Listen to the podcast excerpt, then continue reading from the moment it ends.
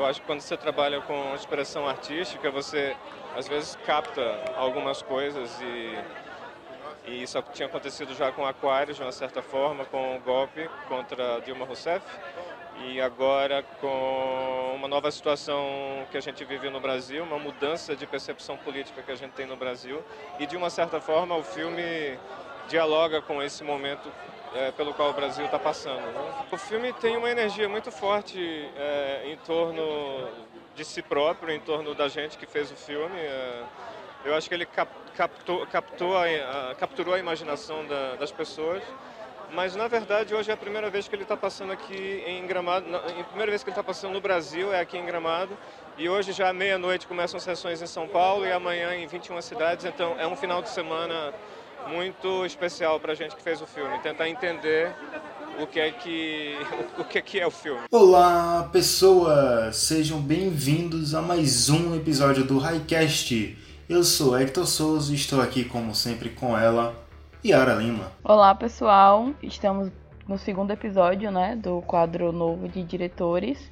E acho que hoje esse, esse episódio em específico vai render bastante. Pois é, se no primeiro episódio a gente falou de um diretor emblemático, que foi Spike Lee, nesse episódio a gente vai falar de um outro diretor emblemático que tá aí na boca do povo, vamos dizer assim, né? Principalmente do povo brasileiro, porque esse ano ele lançou um filme que deu o que falar. A gente vai falar de nada mais, nada menos que Kleber Mendonça Filho, tão conhecido diretor de Bacurau. Mas ele não fez só Bacurau, a gente vai falar aqui sobre outras obras que ele fez, porque nem só de um filme vive esse diretor, não é mesmo, Hector? E não foi com Bacurau que ele ganhou a fama. Ele tá ganhando, assim, visibilidade, mas antes disso ele já fazia sucesso, principalmente entre o meio dos cinéfilos, vamos dizer assim. Inclusive, um dos motivos para a divulgação tão pesada de Bacurau, antes do filme começar a ser visto, foi justamente pela fama do que o diretor já tem dos outros filmes que ele já fez, que a gente vai falar um pouco aqui agora, é quando é, Bacurau chegou para mim, a ideia de ver o filme, o plot, que não era bem um plot, né? Bacurau é o primeiro filme que, que não tem spoiler na história da internet. Quando me falaram sobre a ah, Kleber Mendonça Filho, diretor de Aquários, aí eu, opa, então aí acho que tem um motivo para eu assistir. Então a fama já foi um dos fatores aí para atrair mais público para Bacurau. Kleber Mendonça Filho ou melhor dizendo, seu nome completo Kleber Mendonça Vasconcelos Filho, nasceu no dia 22 de novembro de 1968, ou seja, há menos de um mês aí ele completou 51 anos. Ele é natural de Recife, Pernambuco, Brasil, ou seja, um nordestino aqui dessa terra amada. Eu acho que se a gente não falasse que ele era nordestino, as pessoas que viram o filme dele já iriam imaginar. Porque eu acho que não tem como uma pessoa de fora passar uma visão tão forte do Nordeste assim. Acho que não, velho, não existe. Sabe? O Nordeste, dentro dos filmes de Kleber Mendonça, é extremamente forte, sabe? De modo geral mesmo, assim. Você sabe, não sei, não sei explicar, mas você assiste o filme e você sabe que tem um nordestino envolvido naquilo. É, como a gente falou de Spike Lee, que ele sempre falava do Brooklyn, das origens dele, Kleber Mendonça não é diferente, ele sempre traz Recife. O Nordeste ficou evidente em Bacurau, mas principalmente Recife ele traz muito para suas obras, sabe? Tanto que todas as suas obras passam em bairros de Recife, principalmente em bairros onde ele viveu. Kleber Mendonça Filho é diretor produtor, roteirista, crítico de cinema e em 2013 ele foi citado pelo jornal britânico Financial Times como um dos 25 brasileiros que merece atenção de todo o mundo. Eu acho massa que o Kleber ele quebra aquela máxima de que todo crítico é um cineasta frustrado, né? Porque ele consegue fazer as duas coisas. Ele foi crítico de cinema por muito tempo, ele escreveu inclusive no Jornal do Comércio, que é tipo um, nome enorme dentro de Recife. E aí ele foi e faz um filme também, faz vários filmes na verdade. Então ele quebra essa máxima aí. É, de que os críticos de cinema tendem a ser é, pessoas ranzinzas que não conseguiram ser realizadores. E falando um pouco sobre o histórico dele, ele morou na Inglaterra entre os 13 e os 18 anos, durante o doutorado da mãe dele. Quando ele voltou para a capital pernambucana, ele entrou no curso de jornalismo e se formou no curso pela Universidade Federal de Pernambuco. Depois ele trabalhou como um crítico e responsável pelo setor de cinema da Fundação Joaquim Nabuco e escreveu durante muito tempo para o Jornal do Comércio lá em Recife. Além do Jornal do Comércio, ele também escreveu no seu próprio site, o Cinemascópio, na revista Continente, na Cinética, que é uma revista muito renomada de críticos, e também no jornal Folha de São Paulo, ou seja, ele conseguiu atingir seu patamar aí como jornalista, o auge, vamos dizer assim. Até porque é, a Folha de São Paulo é um dos maiores jornais que a gente tem no país é, e um dos mais antigos também, né? Então escrever para a Folha, independente de terem muita gente contra e muita gente a favor e de, de as pessoas serem bastante críticas em relação à Folha de São Paulo, não dá para negar que é um jornal de renome, né? E escrever para ele, ainda mais na coluna de cultura, é, não dá para tirar o mérito dele. Nos anos 90, foi quando ele migrou para os vídeos. Ele experimentou ficção, documentário, videoclipe, mas foi na década de 2000 que ele começou a se destacar.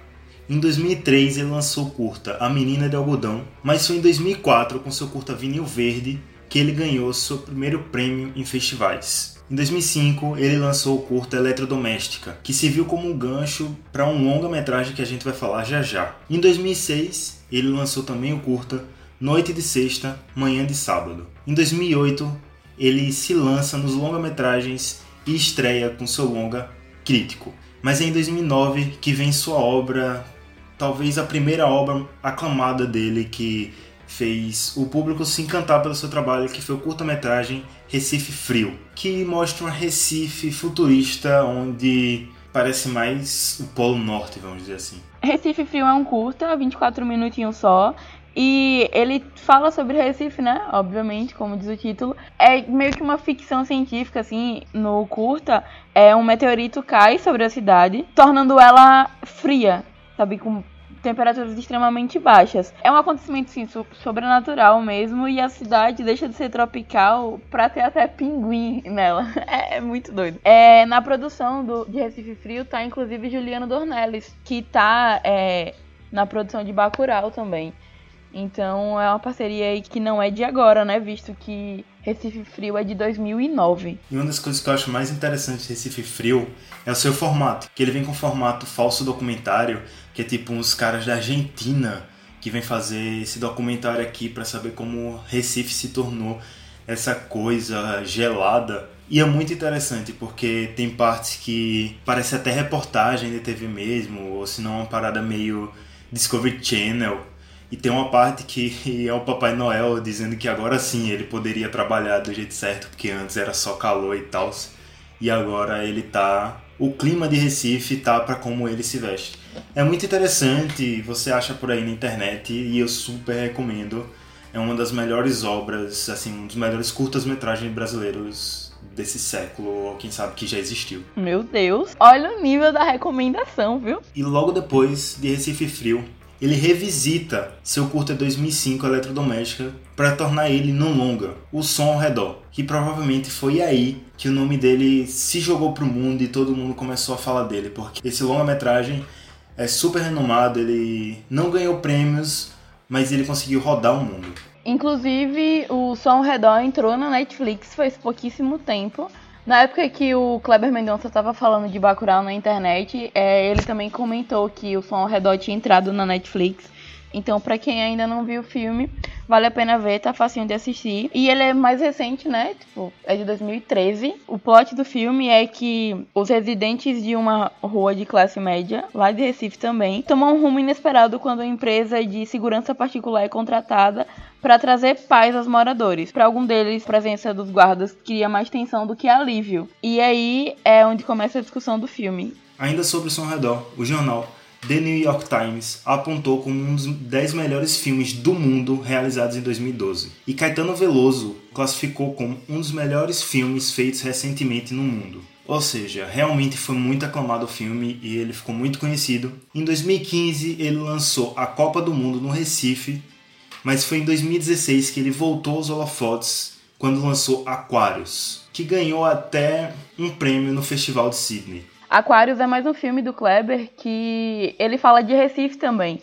É, só que nesse caso é, tem uma jornalista aposentada, que é a Sônia Braga, que ela defende o apartamento onde ela viveu a vida toda, do assédio de uma construtora. Eles querem derrubar o, o, o lugar onde ela viveu para construir outra coisa, um empreendimento grande, sabe? E tipo, não diretamente, mas o filme também fala sobre essa questão de gentrificação, sabe? Que é você aumentar tanto o custo de vida de um lugar que o, os moradores dali não conseguem mais pagar. E aí vira um espaço de pessoas ricas, né? Vira um bairro nobre. É mais ou menos isso que o filme fala também, sem, sem tocar assim, nessa questão, usando esses termos, mas fala muito sobre isso. Sobre você sair do lugar em que você viveu e, e todas as suas memórias e lembranças não valerem nada. É, o filme é lindo, ele é muito bacana. Foi o primeiro contato que eu tive com o trabalho do, do Kleber Mendonça. E eu fiz uma viagem para Recife tempo. Por coincidência, coincidência mesmo, eu fiquei hospedada do lado do edifício onde o filme foi rodado. E aí tem aquele. Pra quem já viu o filme já sabe, né? Aquela frentezinha do, do prédio virou um ponto turístico. E aí sempre que as pessoas vão é, vão a Recife passam por esse espaço, eles fazem fotos e tal. Eu não consegui fazer a minha fotinha, mas fiquei devendo aí pra, pra próxima vez que eu voltar eu fazer, porque realmente é um lugar. Recife é um lugar muito lindo, né? O nome do prédio de verdade não é Aquários, é Oceania, né? Edifício Oceania. E virou ponto turístico de fato, é um lugar muito bonitinho. E tinha, quando eu passei por lá, ele tava cheio de algumas pichações assim na parte mais alta, tipo, Oceania resiste, é, Viva Oceania, coisas assim, sabe? É, então é, é um ponto emblemático, assim, é muito curioso você passar pela cidade, porque só depois que eu descobri que, que o lugar onde o prédio fica é uma área um tanto quanto cara de Recife. Eu não sabia, porque por sorte é, eu peguei, eu escolhi um hotel que era bem barato, uma pousada bem barata, então eu não fazia ideia que aquela área era uma área cara. Quando você passa olhando o prédio, você vê que ele realmente não encaixa mais naquela parte da cidade, porque tem vários bares extremamente chiques, é uma arquitetura toda moderna, e aí você vê aquele edifício, sabe? Todo diferente. É, é, é muito bonitinho de você olhar que que de fato aquele prédio se manteve ali. E o filme tem uma ligação com a realidade porque essas pichações vêm dessa hotelaria que quer se instaurar naquele lugar e derrubar aquele prédio que realmente resiste em meio àqueles prédios de luxo, como você mesmo falou, ele não se encaixa aquele lugar. E Aquarius, na época que foi lançado, foi o único filme latino-americano que concorria pela Palma de Ouro, a premiação máxima do Festival de Cannes. Infelizmente não ganhou, mas ele também foi indicado ao melhor filme estrangeiro no César, maior prêmio de cinema da França. Mas se você acha que Aquarius foi o auge de Cléber Mendonça sendo indicado para Palma de Ouro, você está enganado. Nesse ano que estamos, 2019, Kleber Mendonça lançou seu filme mais aclamado e talvez o melhor filme da sua filmografia até hoje, Bacurau. Ele sai de Recife e vai para uma cidade interiorana fictícia para construir esse universo de Bacurau que todos que assistiram amaram. Ele foi mais uma vez indicado para Palma de Ouro em Cannes e apesar de não ganhar, ele ganhou o prêmio de júri no mesmo festival e além disso ele também ganhou melhor filme, melhor direção e o prêmio da crítica internacional no Festival de Lima, no Peru.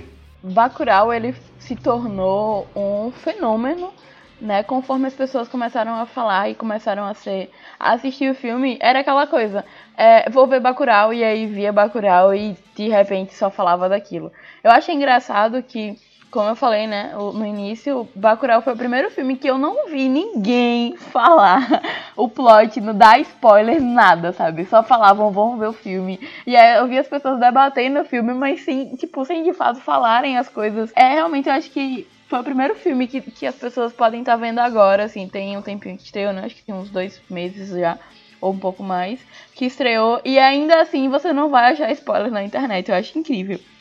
E o que é Bacurau, né? O filme, ele, ele é uma fábula, né? Ele é um western sobre é, o Nordeste, de fato. Assim, a sinopse do filme é que o, os moradores de um pequeno povoado do sertão brasileiro, que se chama, de fato, Bacurau, é, descobrem assim que a comunidade deles não tá mais no mapa. Não existe mais. E aí eles vão percebendo coisas estranhas acontecendo na região, tipo drones passando pelo céu, estrangeiros chegando na cidade do nada. E aí quando uma família se torna vítima de um tiroteio e vários cadáveres começam a aparecer, os personagens principais chegam à conclusão de que estão sendo atacados. Vão identificar o inimigo e criar coletivamente um grupo de defesa, sabe? A maneira de se proteger daquilo que está acontecendo. Então, é, é uma sinopse sim, completamente doida, que ela não diz. Ela diz muito e ao mesmo tempo ela não diz nada. É como toda a internet te disse. só assista. Não tem muito o que falar sobre o filme, porque não tem muito como você adentrar na história do filme sem você contar pontos que se você souber antes de assistir muda toda a sua experiência. Então, eu acho que foi um dos motivos de dessa coletividade do não spoiler de Bacurau. E outra coisa que Kleber Mendonça também ficou bastante em destaque por causa de Bacurau é porque ele interagia com todo mundo no Twitter, todo mundo que falava sobre esse filme, até recentemente que está disponível para alugar e ele falou isso, né? Que quem quisesse assistir podia assistir, parece que é 10 reais, um valor assim barato para quem tem boa condição financeira. Mas ele também disse, não assim diretamente, mas disse que tem outros meios para quem não consegue pagar. Então ele ficou bastante falado por conta disso, porque ele meio que fez uma quase apologia à pirataria para as pessoas assistirem ao filme dele. E eu acho que era sobre isso que ele nem tratava, né? Democratização do cinema. Eu acho que, que assim, é, existem duas coisas aqui, dois pontos de vista diferentes. Uma coisa é o filme estar tá lá em cartaz no cinema, sabe? Estreou agora. E aí é, ter esse torrent vazado. Outra bem diferente, o filme já exibiu, ele foi recorde de bilheteria em, em, tudo que é lugar, sabe? O que eu enxergo do Kleber é que, tipo, ele quer que o filme dele seja visto, sabe? Ele, ele já recebeu, tipo, o filme superou a expectativa em relação à comercialização. E é isso, sabe? Ele, democratização do cinema e as pessoas poderem assistir. O ingresso, ele não é uma coisa acessível. O ingresso de cinema não é uma coisa acessível. Então você querer que, que as pessoas assistam o filme é, no cinema é uma coisa, sabe, complicada, não é barato. E eu acho massa que o filme, ele retrata o Nordeste, ele retrata muito. Você vê que é um povoado, sabe, muito pequeno. E aí, se você for em povoados, que estilo que o filme retrata, o acesso à internet não é assim fácil que nem é pra, pra cidade, sabe? Tipo, não tô dizendo que não tem. Tem sim, né? O que não falta é cidade com internet agora. Mas não é a mesma coisa, não é o mesmo nível de acesso, porque existem prioridades e prioridades. Então, eu, eu enxergo como um, uma coisa muito legal da parte do Kleber divulgar o filme dele, porque isso me, me lembrou, quando eu vi esse tweet dele, me lembrou muito o Barry Jenkins, que, para quem não conhece, foi o diretor de Moonlight que saiu uma foto dele há um tempinho atrás que ficou bem popular, que era uma foto dele segurando o filme dele, o Moonlight, na, naquelas cópias de, de pirataria, sabe? Onde vendem em bancas. Aquela versãozinha mais fininha, no plástico e tal. Que era uma foto dele rindo, assim, feliz, porque o filme que ele dirigiu tinha chegado onde deveria chegar, sabe? Então, poxa, fez dinheiro, sabe? A galera consumiu. Quem podia pagar, pagou pra ver o filme. E aí agora é isso. Eu acho muito legal da parte do Kleber é, fazer isso, porque é ele mesmo quem tá fazendo com o filme dele. Sabe? Então você não pode nem falar mais nada. Seu próprio diretor disse, pô, veja o filme assim, então veja o filme assim, é isso. Com essa bipolaridade, vamos dizer assim, política que a gente vive, esquerda versus direita, muita gente viu disso no filme de Bacurau, e aí começou né, a falar um filme de esquerda, um filme que fala sobre a liberdade, vai contra o governo atual e tudo mais. Mas o próprio diretor nunca pensou Bacurau como um filme político, político no sentido de ser panfletário. Ele pensou num filme de falar sobre a vida das pessoas ao redor dele, falar da vida das pessoas que viviam ali no interior, em volta de Recife, na região de Pernambuco, porque mesmo que Kleber tenha uma vida mais privilegiada, vamos dizer assim, se ele passa por, por aquelas regiões, ele consegue ver o que acontece. Então é sobre isso que, que, que ele queria falar. Ele queria falar sobre as vidas nordestinas. Então Bacurau não é um filme, vamos dizer assim, panfletário, não um filme esquerdopata. É um filme claramente político, mas político que fala sobre as pessoas do Brasil, fala sobre situações nordestinas e ele resolve isso de questões ficcionais que lembram o western, mas também com uma pitada de comédia, com um pouco de drama. Um jeito que, vamos dizer, um jeito Kleber Mendonça de ser. O que eu achei curioso é, sobre o filme é que o roteiro de Bacurau ele começou a ser escrito em 2009. Então foram 10 anos amadurecendo esse roteiro. Ele disse, o Kleber Mendonça disse em uma entrevista pra Veja que o, o, roteiro sofreu alterações e tal, mas que ele achava muito curioso notar como o roteiro real, o primeiro roteiro, é, hoje em dia ele achava tão real, sabe? Essa questão política ser tão forte. E eu acho que no caso de Bacurau, a gente enxerga a, a visão política nele, não necessariamente porque a política tá lá dentro, mas porque a gente já vai com essa visão, sabe? A gente tá vivendo um 2019 é, bipartidário e a gente tá vendo é, essa ascensão da extrema-direita cada vez maior e a esquerda completamente perdida. E, tipo, a, a, palavra que fica sempre é resistência, né? É resistência e o filme ele fala muito sobre isso. Só que eu acho que, enquanto o filme ele tá falando sobre a resistência do nordestino frente a essas situações de cotidiana, a, a, gente, enquanto pessoas que convivem diariamente com notícias e com tudo do mundo político, acaba colocando essa visão no filme, sabe? Então eu acho que é por isso que acaba, a gente acaba vendo ele tão político assim. Tiveram algumas exceções do filme que teve grito de Lula livre no final e xingamentos de contra o atual presidente. E, tipo, não era uma coisa que o, que o como o Hector falou, não era uma coisa que o Kleber estava esperando. Mas é uma coisa que aconteceu. E eu acho que a minha sabe é que, embora o filme fale sim sobre uma resistência, não é sobre a resistência que a gente fala atualmente, sabe? É, é uma resistência mais forte, é uma coisa de força, é uma coisa. Eu vejo muito como uma ódio ao nordestino, sabe? Então eu acho que a gente coloca essa projeção pessoal dentro do filme como uma uma crítica ao governo atual, quando na verdade o filme está fazendo uma crítica a, a governos de modo geral, né? Para quem assistiu e, e vai saber do que eu tô falando agora, vide a cena do, do prefeito da cidade no final. Então é uma coisa de assim, é um filme do povo, para o povo e, e etc. Eu acho interessante fazer essas análises porque é, não é um, é um filme político, mas não é um filme político da forma em que a gente acha que ele é ou que vai no cinema esperando que seja. E para finalizar esse episódio, eu vou citar a resposta do Kleber quando ele respondeu para Veja em uma entrevista em outubro desse ano, quando foi perguntado se há uma chance de ter Bacurau parte 2. Abre aspas. Com o envolvimento que o filme despertou no público, entendi pela primeira vez por que diretores fazem sequências no cinema Vou adiantar aqui. Não descarto, de forma alguma, uma continuação de Bacurau.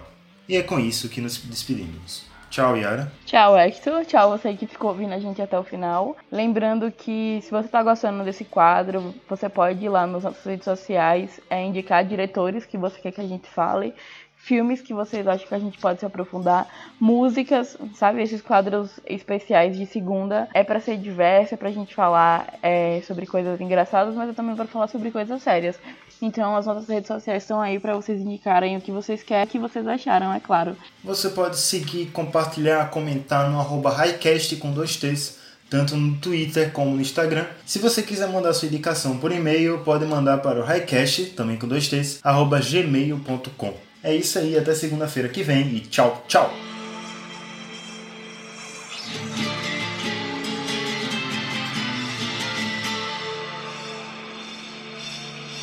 Esse foi o Highcast. Até o próximo episódio.